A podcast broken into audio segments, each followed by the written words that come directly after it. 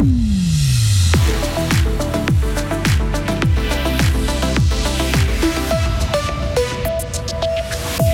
Croquettes, litière, petits biscuits pour Félix ou Médor. Les prix augmentent. Comment faire pour ne pas trop dépenser pour les compagnons à poil?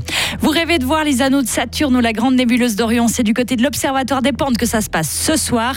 Et premier volet de notre rétrospective 2022, on vous fait revivre les événements forts et parfois sombres des 12 derniers mois. On commence par la guerre en Ukraine. Météo assez ensoleillé demain avec quelques passages nuageux changeants jeudi et vendredi. Bonsoir Karine Baumgartner. Bonsoir John, bonsoir à toutes et tous.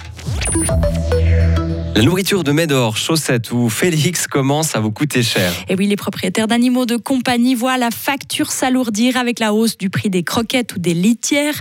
Les maîtres cherchent des solutions pour soulager le porte-monnaie sans péjorer le bien-être de leurs compagnons à quatre pattes.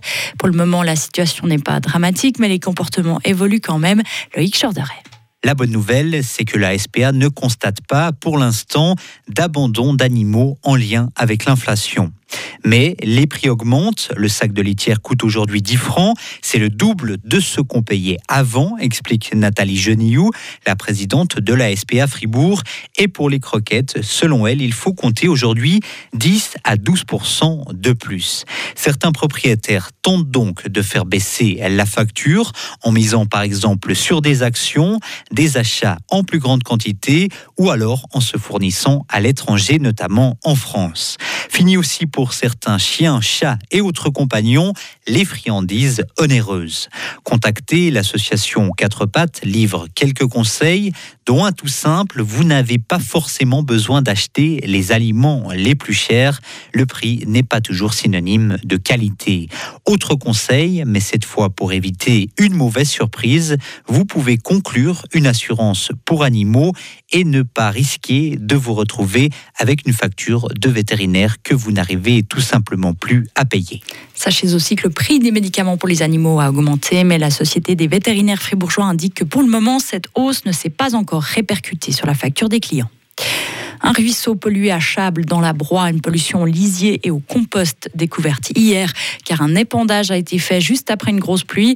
L'écosystème est touché, mais pour l'instant, aucune mort de poisson n'a été constatée.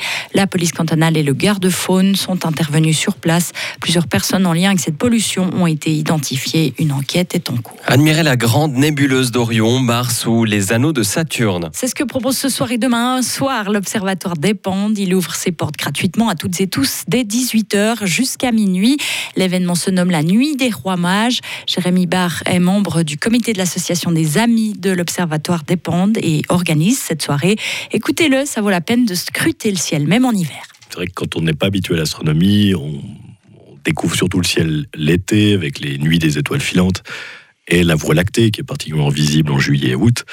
Maintenant, l'hiver, par le fait que la planète euh, Terre a changé de position autour du Soleil, nous n'observons plus notre galaxie par le même angle. Donc nous avons des constellations, typiquement celle d'Orion, qui est particulièrement visible à cette période-là. Nous avons aussi tout un ensemble d'étoiles qui ne sont pas visibles le reste de l'année. Et nous avons aussi la chance à cette période de l'année-là, de par l'inclinaison de la Terre, que les planètes sont bien plus hautes dans le ciel qu'en été, ce qui nous permet d'avoir beaucoup plus de détails, notamment les anneaux de Saturne ou les, bandes rouges et la tache rouge de Jupiter, qui sont beaucoup plus visibles à cette période de l'année-là. Les curieux pourront découvrir les deux grands télescopes de l'Observatoire des Pendes, mais également les vieux instruments. Il n'y a pas besoin de s'inscrire, les personnes intéressées peuvent passer entre 18h et minuit.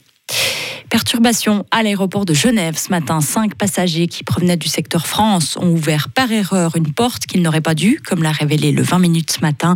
L'alarme s'est déclenchée. Passant à proximité des arrivées de bagages, les touristes sont arrivés dans la zone sécurisée sans passer par le contrôle de sécurité. Du coup, la police a dû évacuer tout le terminal. 4000 voyageurs ont dû repasser au détecteur de métal et au scan des bagages. Les vols ont subi des retards suite à cet incident. Place à notre rétrospective 2022. L'année touche à sa fin et la rédaction vous propose les temps forts des 12 derniers mois. Ce soir, pour ce premier épisode, nous revenons sur l'événement le plus sombre de 2022, le déclenchement de la guerre en Ukraine. Rappelez-vous, c'était le 24 février 2022. Nous avons tous été sonnés au réveil, Mehdi Piquant.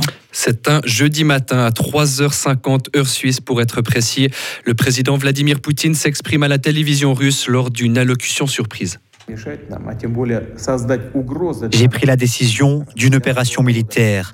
Et pour ceux qui tenteraient d'interférer avec nous, et plus encore de menacer notre pays, notre peuple, ils doivent savoir que la réponse de la Russie sera immédiate et conduira à des conséquences que vous n'avez encore jamais connues.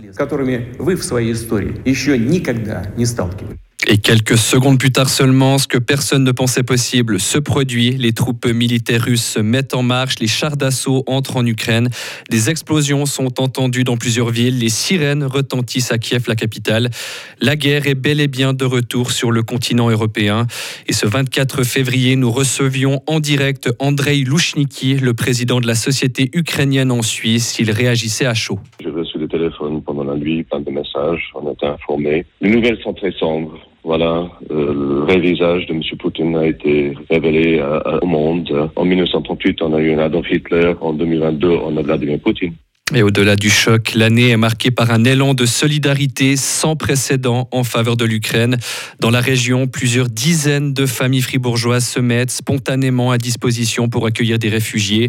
Il y a notamment cette fribourgeoise de 58 ans que nous avions rencontrée début mars. De penser à ces familles qui se retrouvent sans plus rien, qui sont sur les routes, et puis qu'avec des enfants, des femmes qui accouchent dans le métro, c'est impensable pour nous. Quoi. Puis c'est tout près à quelque part c'est à 24 heures de voiture.